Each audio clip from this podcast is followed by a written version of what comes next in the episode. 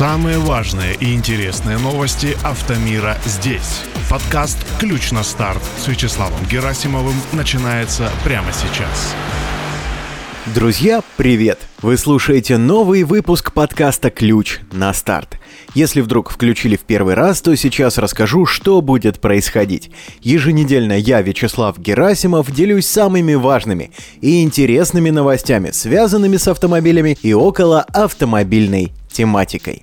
В 23-м выпуске речь пойдет о событиях автомира, произошедших на минувшей неделе с 5 по 11 декабря 2022 года. Вот несколько тем из сегодняшнего выпуска. Президент поручил Кабмину принять меры по повышению доступности легковых машин для россиян. Авторынок России начнет строиться заново в 2023 году. На заводе Nissan в Петербурге будут собирать китайские машины под маркой «Лада». Об этих и других новостях расскажу в сегодняшнем выпуске. Поехали! Президент России Владимир Путин поручил правительству принять меры по повышению доступности легковых машин для россиян, а также не допускать необоснованного повышения цен на такие авто – об этом сообщалось во вторник на сайте Кремля, пишет ТАСС. Принять меры по повышению доступности для граждан России легковых автомобилей, определив целевой показатель, характеризующий увеличение такой доступности в 2023 году по сравнению с 2022 годом и рассчитываемый ежеквартально, говорится в перечне поручений главы государства по итогам совещания с членами Кабмина – Кроме того, Путин распорядился обеспечить постоянный контроль за формированием цен на автотранспортные средства в целях недопущения их необоснованного повышения. Президент ждет доклада по этому вопросу до 15 апреля и далее ежеквартально. Путин на совещании 16 ноября подчеркнул, что покупка автомобилей должна стать более доступной для российских семей, несмотря на все сложности – Тогда же он призвал следить за ценами на автомобили, чтобы никто под сурдинку не поднимал их необоснованно. Отдельно президент поддержал предложение распространить льготное автокредитование на военных, в том числе мобилизованных граждан и их семьи. Ну что тут скажешь, друзья? Вау! Хоть бы все получилось. Держим кулачки и едем дальше. Правда, следующая новость не такая обнадеживающая. В следующем году автомобильный рынок России ждут сильные изменения, и по сути он начнет строиться заново, с учетом увеличения доли продаж китайских брендов и заморозки поставок европейских, японских, американских и корейских машин – это следует из письма Ассоциации «Российские автомобильные дилеры» в адрес дилеров китайских автопроизводителей. Письмо имеется в распоряжении РИА Новости, пишет Тарантас News. В нем сообщается, что первичный авторынок в Российской Федерации потерял практически две трети продаж от показателей прошлого года. Это можно оценить только как плохой исход, который теперь нужно не только пережить, но и начать строить российский автомобильный рынок заново. Генеральный директор ГК «Автодом» Андрей Ольховский подчеркивает, что большую часть авторынка нашей страны займут китайские автомобили. Затем автомобили отечественного автоваза и уже после этих двух категорий все другие бренды. Главенствующая роль будет за производителями из КНР, но в данном случае это дикий рынок, который нужно регулировать, добавил эксперт. Также отмечается, что из-за изменений на авторынке России китайские автосалоны показывают прошлые объемы продаж, а увеличиваются только цены. В результате такой ценовой политики страдает дилерский бизнес в России, говорится в письме. Хочется верить, я уже неоднократно говорил об этом, что конкуренция на рынке мотивирует автопроизводителей изыскать такие способы снижения цен. Верим, надеемся и ждем, друзья. И едем, конечно, дальше. На петербургском заводе Nissan, который передан в управление АвтоВАЗу, будут собирать китайские машины под маркой «Лада».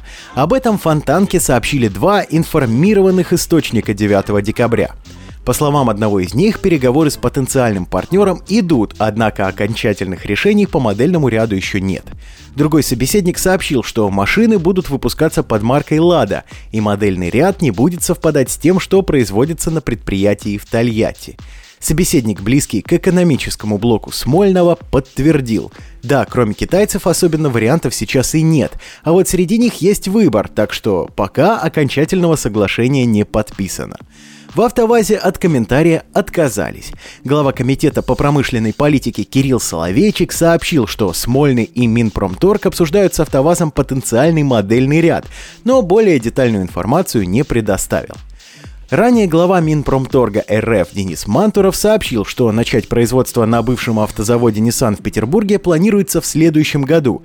Им будет управлять АвтоВАЗ.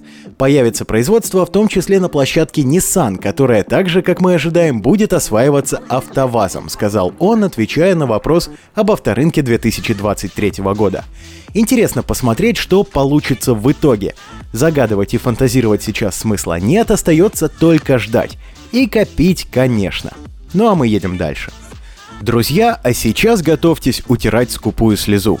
Продажи автомобилей Lexus в Европе по итогам 9 месяцев 2022 года упали на 28% до 27 247 единиц, пишут автоновости дня.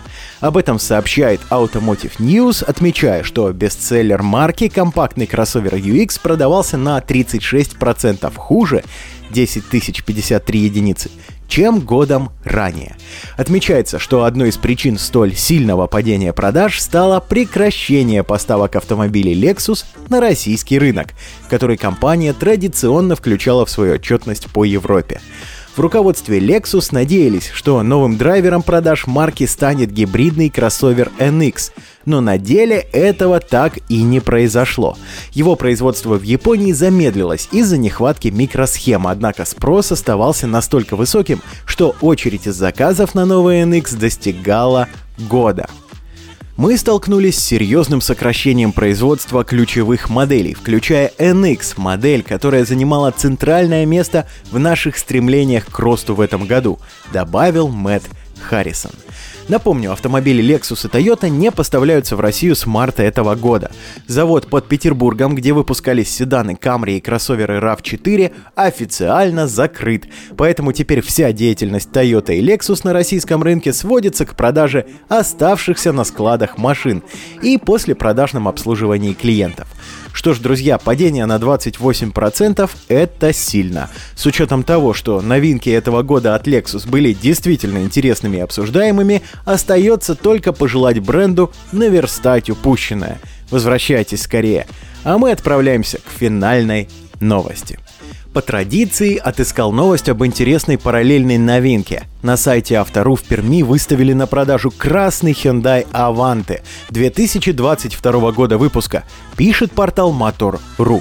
На российском рынке седан до недавнего времени продавали под названием Elantra – Продавец уверяет, что автомобиль уже находится в России, однако в объявлении отсутствуют живые фотографии машины. Стоимость знакомой нашему покупателю модели, которая доступна в единственном экземпляре, составляет 2 миллиона 700 тысяч рублей. В комплектацию Hyundai Avante входят 17-дюймовые колесные диски, светодиодная головная оптика, отделка салона кожей, а также подогрев всех сидений, камера заднего вида и мультимедийная система с сенсорным экраном диагональю 10,25 дюйма. Кроме того, седан оснащен датчиком света и множеством водительских ассистентов – под капотом Аванты находится 1,6-литровый бензиновый атмосферник, отдача которого составляет 123 лошадиные силы. Агрегат укомплектован вариатором – Элантра для российского рынка оборудовалась 128-сильным мотором того же объема, который работал в паре с шестиступенчатым автоматом. Кстати, накануне в Россию привезли компактный кроссовер Hyundai Venue. Один из самых маленьких SAF в линейке корейской марки можно приобрести минимум за миллион семьсот. Тоже определенно стоит присмотреться.